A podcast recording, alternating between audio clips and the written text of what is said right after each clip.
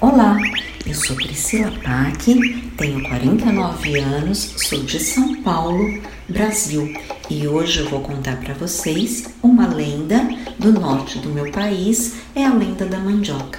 Existem várias lendas que explicam a origem da mandioca, porém a mais conhecida é sobre Mani.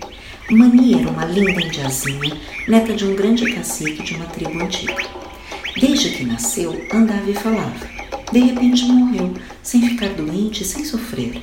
A indiazinha foi enterrada dentro da própria oca, onde sempre morou e como era a tradição de seu povo.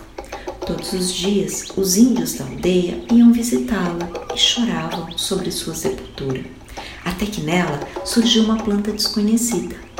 Então, os índios resolveram cavar para ver se que a planta, que planta era aquela, Tiraram-na da terra e, ao examinar sua raiz, viram que era marrom por fora e branquinha por dentro.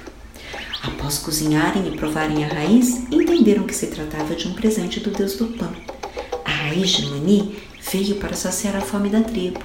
Os índios deram o nome da raiz de mani, e como nasceu dentro de uma oca, ficou manioca, que hoje a conhecemos como mandioca.